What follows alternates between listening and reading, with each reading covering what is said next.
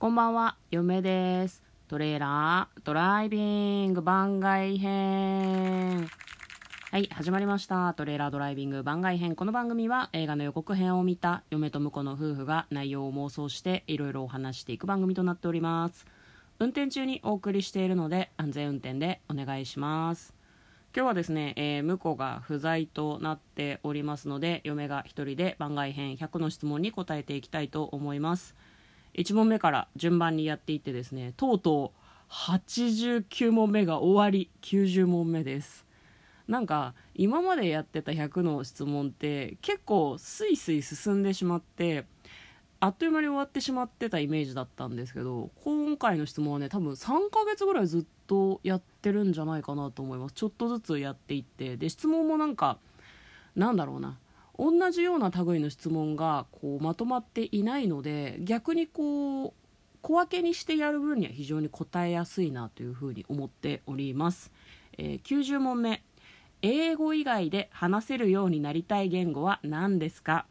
嫁はですねこれ中国語です。なんでかっていうと大学生の時に、えー中国語を履修してたんですね。残念ながら全く喋れないしほとんど忘れてしまったんですけどなんか中国語の音の響きが面白いなと思ってなんか姿勢って言うんだったと思うんですけど4つ音があってその音をなんかこう組み合わせて喋るみたいなことを教わったんですけどちょっとその歌っぽいところがあるよねっていうふうに、えー教えてくれた先生が言っていたような気がします。ただその歌が苦手だから喋れないかっていうとそんなことはない。だって中国の人だってあのなんだろうな歌を歌うのが苦手な人もいるはずだから歌が歌えないからって中国語が喋れないなんてことじゃないんだけどなんかこうメロディーを感じるんですよねっていうふうに先生がすごく言ってたような気がしますね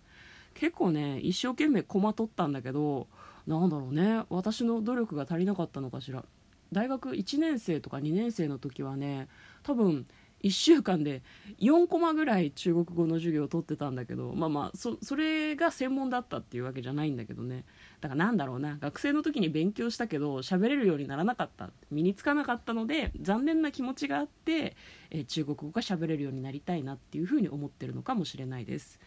まあ、あとあれだよね。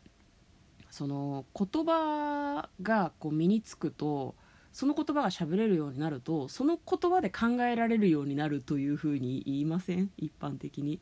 だからなんだろうな。中国語を喋れるようになるとお隣の国合ってるよね。お隣の国中国の人たちがどういうふうな物事の考え方をしてるのかとかこういう思考回路なんだっていうのがほんのちょっぴりでも分かるような気がするので本当にそうなのかっていうのも込みでちょっとその中国語喋れるようになってみたいなっていう気持ちがありますね。あと世界の人口で中国の人口って今でもすごく多いわけじゃないですか。だから英語が英語が喋れるならではあるけど英語が喋れたら次は中国語かなと思います。なんか嫁の大学はですね第一外国語第二外国語っていうふうに分かれてなかったのでもう私はねあの英語はたくさんだというふうに思ったんですよ。高校までで、まあ、それはたくさんだっていうのはもう喋れるからいいっていう意味じゃなくて。なんか喋れないしなんかもっと新しいこと勉強しようぜっていうふうにまあそれはね英語を勉強したくないから、うん、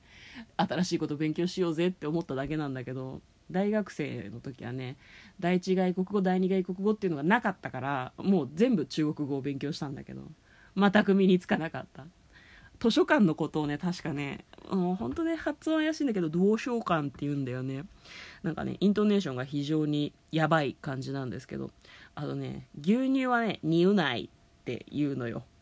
発音を忘れたらね意味ないんだよなと思うんだけど。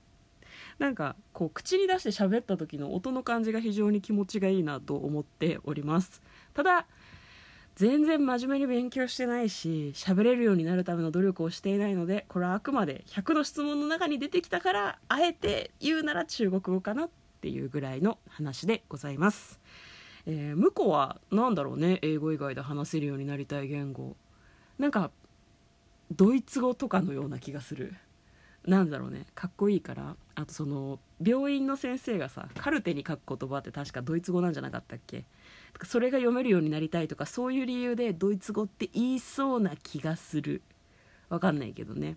今日はですね嫁が一人で100の質問に答えてみました。嫁と婿のトレーラードライビング番外編まったね。